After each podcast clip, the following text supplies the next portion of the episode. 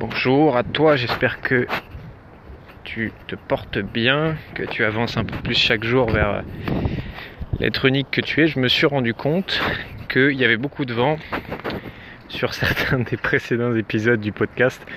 Alors je m'excuse par avance, mais euh, je déteste faire les podcasts assis euh, quelque part sans bouger. Donc je les fais quasiment toujours euh, en marchant et du coup parfois il y a du vent. Donc mea culpa, euh, pour ceux où il y a du vent et aussi ceux où il y aura encore un peu de vent. Euh, voilà, là j'essaie de protéger un peu le micro pour que, pour que tu ne sois pas trop gêné. Aujourd'hui, je vais te parler des trois croyances qui empêchent le plus le changement, qui freinent en tout cas le plus le changement. Euh, je vais passer vite là-dessus, mais tes croyances déterminent comment tu vas vivre ta vie. Ce que tu crois détermine ce que tu vis. Donc en fonction que tu crois que les femmes sont tous euh, des salopes, tu vas vivre ça dans ta réalité. Si tu crois que l'argent c'est sale, tu vas vivre ça dans la réalité. Si tu crois que tu n'es pas capable de faire quelque chose, bah dans la réalité tu ne seras pas capable de le faire. Il y a une phrase d'Henry Ford pardon, qui dit euh, que tu crois être capable ou ne pas être capable, dans les deux cas tu as raison. Euh, bah oui, si je te donne un objectif et que avant de commencer l'objectif, tu sais déjà, ou en tout cas tu crois déjà que tu peux pas y arriver, tu vas pas utiliser tout ton potentiel et donc il y a de grandes chances que tu n'y arrives pas. Et inversement. Bref, ces trois croyances-là, souvent je les mets au clair quand j'accompagne quelqu'un dès le début parce que ça peut vraiment, même si tu fais le meilleur coaching possible, même si tu reconnectes la personne à ses vrais désirs, même si tu débloques son inconscient, euh, si c'est pas au clair sur ces trois croyances-là, ça peut vite euh, euh, freiner le processus. La première croyance, souvent répondue, c'est que changer, ça prend du temps. Ouais, souvent on croit que se changer soi-même, forcément ça prend du temps. Donc je ne vais pas te dire l'inverse et te dire non, non, il suffit d'un claquement de doigts pour changer et que changer ça prend deux jours. Je ne vais pas te vendre cette idée, euh, cette, cette fausse idée.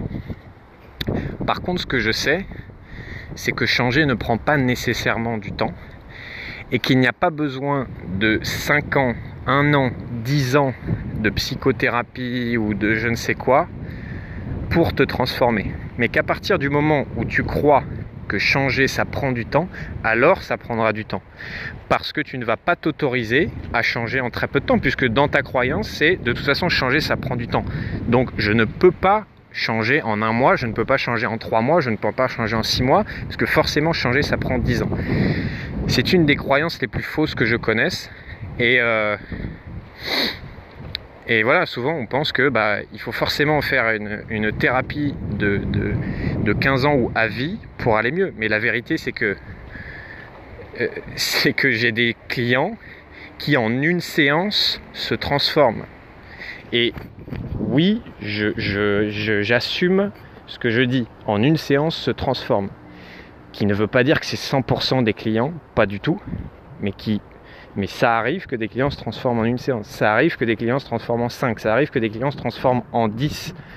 Mais en tout cas, chez tous les gens que j'accompagne, il n'y a pas besoin, et, chez plein d'autres coachs d'ailleurs, hein, c'est pas que moi, il n'y a pas besoin de faire 50 séances pour te transformer. Mais si à partir du moment où tu crois ça, bah c'est ce que tu vas vivre. La réalité, c'est que changer, ça peut prendre très peu de temps et qu'il suffit parfois de débloquer ton inconscient pour que les choses bougent derrière. La deuxième croyance qui limite le changement, c'est l'idée que pour changer, il faut faire une tonne d'efforts. Encore une fois, je ne vais pas te dire non, non, changer, c'est hyper simple, pas besoin de faire d'efforts, c'est claquement de doigts, c'est faux. Et bien sûr que si tu es dans le mode ah, moi je veux changer, bon par contre je veux faire aucun effort, euh, m'investir à 2%, euh, pas mettre en place d'action, pas passer à l'action, bon bah reste chez toi et euh, continue à te plaindre que tu changes pas. Donc bien sûr que il peut y avoir et il faut une part d'effort et de volonté pour changer. Mais ça n'est pas uniquement une question d'effort ou de volonté. Et que la plupart du temps, c'est un peu le syndrome du régime Ah ben pour perdre du poids, il faut que je fasse une tonne d'efforts pendant trois mois, que je me prive pendant trois mois, que je fasse du sport à fond pendant trois mois pour perdre du poids.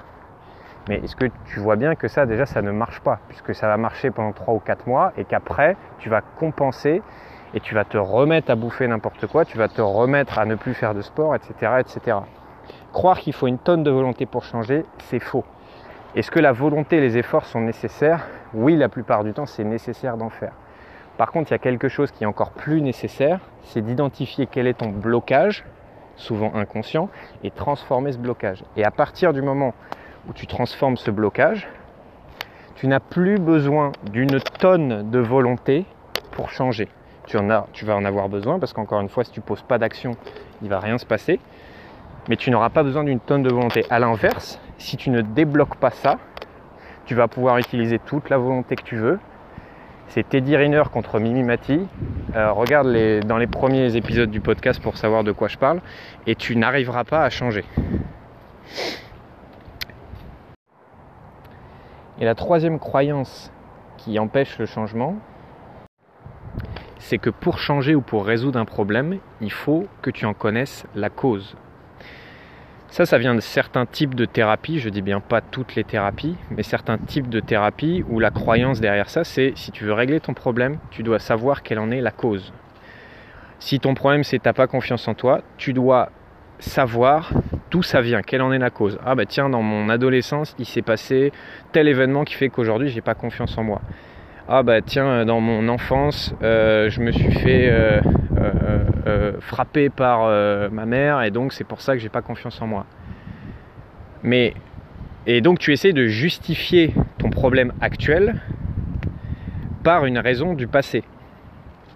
Mais finalement ça, ça ne marche pas et c'est même contre-productif puisque quand tu justifies quelque chose, tu te donnes une bonne raison pour continuer dans la même situation.